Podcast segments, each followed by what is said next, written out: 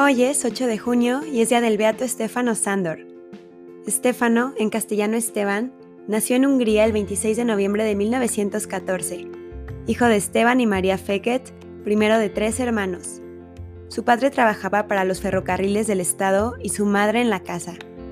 Ambos le dieron a sus hijos un profundo espíritu religioso. Esteban estudiaba en la ciudad habiendo obtenido un diploma en metalúrgica. Cuando joven, era admirado por sus amigos y era alegre, maduro y amable. Le gustaba andar con sus amigos y era un líder entre ellos, al igual que lo fue Juan Bosco entre los jóvenes de Cherry. Ayudó a estudiar y rezar a sus hermanos menores, dándoles su propio ejemplo. Fue ferviente devoto al momento de su confirmación y prometió imitar a San Pedro, cuyo nombre tomó para este sacramento.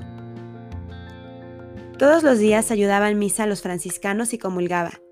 Leyendo el boletín salesiano, llegó a conocer a don Bosco. Inmediatamente se sintió atraído por el carisma salesiano.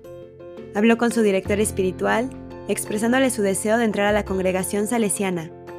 Habló con sus padres también sobre ello. No le dieron permiso y buscaron disuadirlo. Pero Esteban terminó convenciéndolos y en 1936 fue aceptado en el Clariceum, donde hizo el aspirantado de dos años.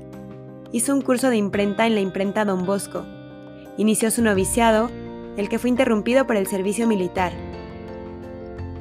En 1939 empezó a completar su noviciado e hizo sus primeros votos el 8 de septiembre de 1940.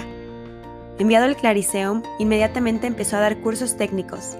También era ayudante en el oratorio, algo que hizo competentemente y con entusiasmo. Apadrinó a los jóvenes trabajadores católicos. Su grupo fue reconocido como el mejor en el movimiento. Siguiendo el ejemplo de Don Bosco, se convirtió en un maestro ejemplar. En 1942 fue llamado nuevamente al frente y ganó una medalla de plata por su valentía militar. Hizo de las trincheras un oratorio festivo, animando a sus amigos jóvenes al estilo salesiano. Al finalizar la Segunda Guerra Mundial, se involucró en la reconstrucción de la sociedad moral y materialmente, especialmente en el caso de la gente joven pobre, la que se rodeó para enseñarles algún oficio.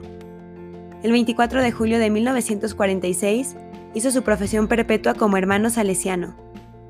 En 1948 obtuvo el título de maestro de imprenta.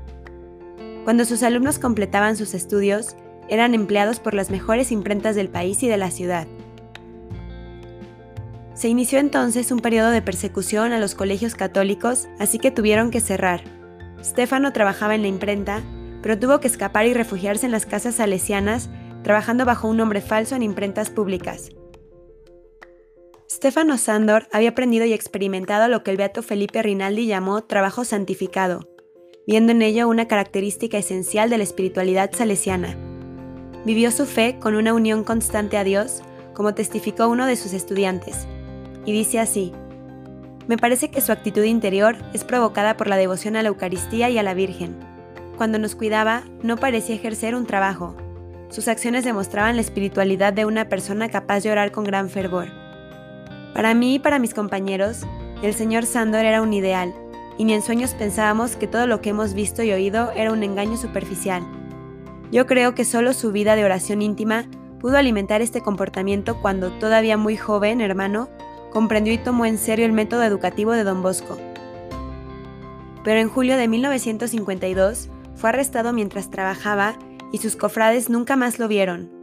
Un documento oficial certifica el proceso y lo condena a muerte por ejecución en la horca el 8 de junio de 1953. Tenía 38 años. Señor Jesús, que como el beato Estéfano, seamos generosos a tu llamada, y que como Él aprendamos a santificarnos en las cosas más sencillas de la vida, no viéndolas como un trabajo, sino como un llamado y una oportunidad que tú nos das para santificarnos. Beato Estefano Sándor, ruega por nosotros.